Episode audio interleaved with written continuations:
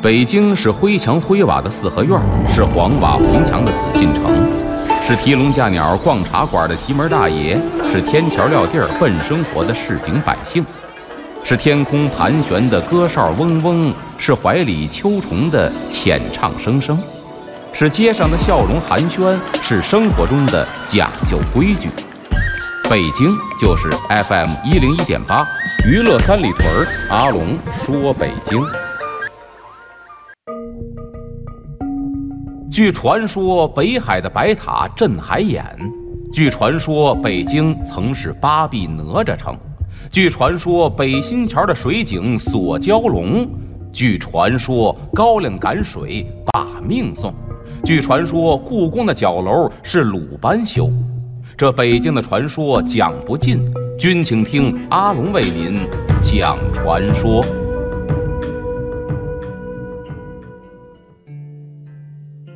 您现在收听到的是《娱乐三里屯之阿龙说北京》，我是王小宁。大家好，我是阿龙。今天的节目呢，咱们继续说这个北京的传说，说到的还是东岳庙的传说。今天讲这传说呢，叫做惩戒通款。我觉得对于今天有现实意义。大概是一什么故事呢？就是惩戒贪官的故事。相传呢，说在乾隆年间，有一回呢，修这个东岳庙，属于是重修啊。负责这工程的有三位官员，叫什么不知道。就知道姓什么，一个姓严，一个姓高，一个姓吕。咱知道啊，这工程款，那这水分很大的，对吧？克扣起来比较容易方便。话说呢，有一个早晨呢，走过了一个年轻的妇人，哎，这姑娘呢，由打袖子里边啊，就取出一锭银子来，就交给了这个严某，说呀，这是我为啊修庙捐的五十两银子，麻烦您给登记在册。说完之后呢。这个严某就问说：“那您这个姓名是什么呀？家庭住址是哪儿啊？”那么这个妇人就说了：“说区区小事何必留名啊？那意思就是说啊，我不图功名，我就是真心实意的把这个钱呢捐给庙里边，而且五十两在我这儿呢也不算是大钱儿。哎，您收下就完了，何必计数呢？”说完，这姑娘转身可就走了。走了之后啊，这时候呢。这个姓吕的跟姓高的俩人就赶过来了，那么这个姓严的就问了，说刚才这姑娘给了一锭五十两银子，咱怎么处理这事儿啊？人既没说住哪儿，也没说姓氏名谁。这时候姓吕的这个奸笑一声：“好啊，这没名没姓，你还登什么记呀？咱瓜分了，神不知鬼不觉的，不挺好吗？哇，五十两，咱仨人啊，不能说发了家吧？这点小钱儿，咱搓一顿也是香的呀。所以呢，就想把它给瓜分了。”这个姓高的呢，当时表示赞同。哎，你这个跟我想的一块儿去了。但是姓严的呀，这还有点良心，就认为这事儿不妥吧？因为这是给神明的银子，咱是不是别太干这事儿，怕遭报应？嗯，那么就想制止这个事情。但是呢，姓高的、姓吕的这俩人执意的要把这五十两银子呀就私分了。一晃八年过去了，这姓高的、姓吕的俩人是相继死去，这姓严的也是啊。重病在身，恍惚间呢，就看见两个鬼卒牛头马面，拿着铁链子过来拴他来了，拉着他跟自己走，而且呢，对自个儿说：“说这个东岳庙啊，有这么一个女的，把你告下来了，啊，我们呢是奉命押你过堂的。”哇！这严某一问，说：“这个什么事儿啊？”这鬼卒说：“我们可不知道啊，你跟我们一块儿走，等到了阎罗宝殿，过了二道门啊，见一个带枷锁的。”一个囚徒在地上跪着呢，战战兢兢地说：“呀，哎呦，严兄你也来了。”这姓严的定睛一看，不是别人，谁呀？当时跟自己一块干工程的那个姓高的啊。这高某啊，跪地哭诉啊，说：“兄弟呀，我这自从离开人间呐，我四年来是受尽了煎熬啊，都是因为在阳间呐是作孽太多了。原本呢，我这个刑期已满了，不料呢。”又一档子事儿，就是私分人家银子，又给押到这个地方来了。这姓严的就说了：“哎呦，这事儿已经过去十年了，那一定是那妇人告发的呀。”这高某就说了：“不是，那个妇人呢，今年二月寿终正寝的，这魂魄们呢被押到城隍庙过堂。这城隍爷呢就问他说：‘你一辈子呀乐善好施，那东岳庙重修的时候。’”你为什么吝惜财物？你一分钱不捐呢？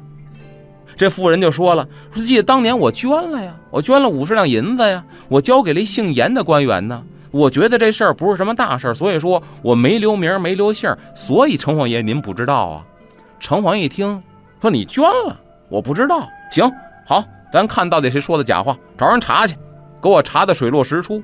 因为当时呢，你劝我别把银子给分了，所以说呢，就把你也带来呀，到这儿当堂对质来了。这姓严的就问说：“还姓吕的一块分银子，这吕兄何在呀？”这高某啊又叹了声气，说：“他呀罪孽深重啊，他不止这一档子事儿，所以现在呢正在受刑呢。”这话音刚落，就听见呢这衙役喊着说：“老爷升堂！”这姓高的姓严的二人呢赶紧跪在地上。有这两个童子打着彩旗儿，就引着一个妇人就上殿了。话说彩旗儿呢，也是咱说的这个阴魂幡，引着一个妇人就上了殿了。又看见一个呀，带着枷锁的，正是那个姓吕的。这城隍爷就问这个严某说：“这个妇人呢，这个善女人，她这银子有没有交给你呀？”这严某呢，就把这经过呀如实的讲了一遍，说是交给我了，如何如何。这城隍爷呀，对这判官说。这事关修理庙宇的事情，最好呢交给这个东岳大帝定案，因为修的是东岳庙。那么赶紧把这个文书啊送给这个东岳大帝，让他接着审。于是乎呢，这俩童子护送着这个妇女，这两个差监呢押着这个高某、严某、吕某这仨人就来到了东岳庙的殿上。这东岳大帝呀了解了原委之后，一拍这个惊堂木啊，说堂下高某。你呢是私自分了这个善女人捐的银两，这个罪呢虽然小，但是呢按照城隍爷定的罪名呢，你得发落。还有这个吕某生前呢，你是包揽诉讼，什么意思？就是你是管这个给人辩护的，但是你居心不良，你坑害良民，所以呢照例你呀除了发落之外，你的所有财产都得施舍给别人，等于抄家了。然后说这个严某，你是善事也。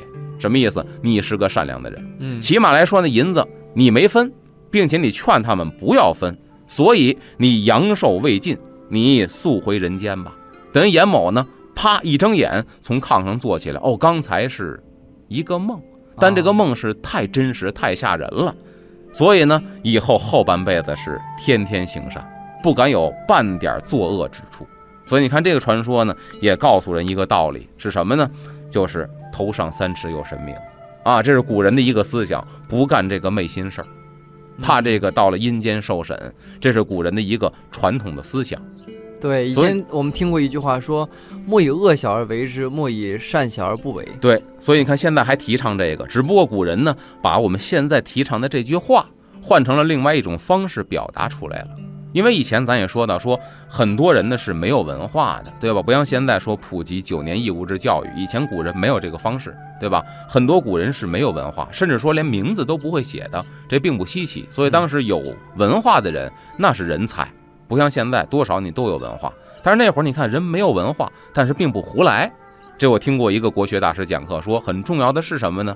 说当时啊没有电影电视剧，但有什么呢？有京戏，有各种的地方戏曲。他说每个地方戏曲你去看，它都是讲了一个惩恶扬善的故事，亦或者说呢，它讲的是一个道德建设方面的故事。所以很多你看农村老太太没文化，名字都不会写，她呢她呢去这个看戏，结果你说你为什么不敢做坏事啊？戏里边说了，做坏事没好报应。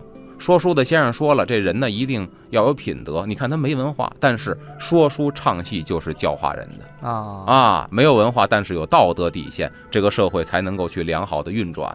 所以这些传说故事表达的是这些个实质内容。那么呢，咱们讲完了东岳庙的传说故事，咱刚才一直啊，包括前几期讲这个东岳庙传说故事的时候，老提到说东岳庙呢有七十多个司。嗯，每个司呢掌管不同的这个部门，掌管人间的什么什么事务。那么这些司到底是干嘛的？都有什么司呢？估计很多人听完之后有点好奇啊。那么咱们下边给您详细的讲讲东岳庙这几十个司分别是管什么的，里边有什么故事，说起来特别的好玩。咱们下节回来说。好。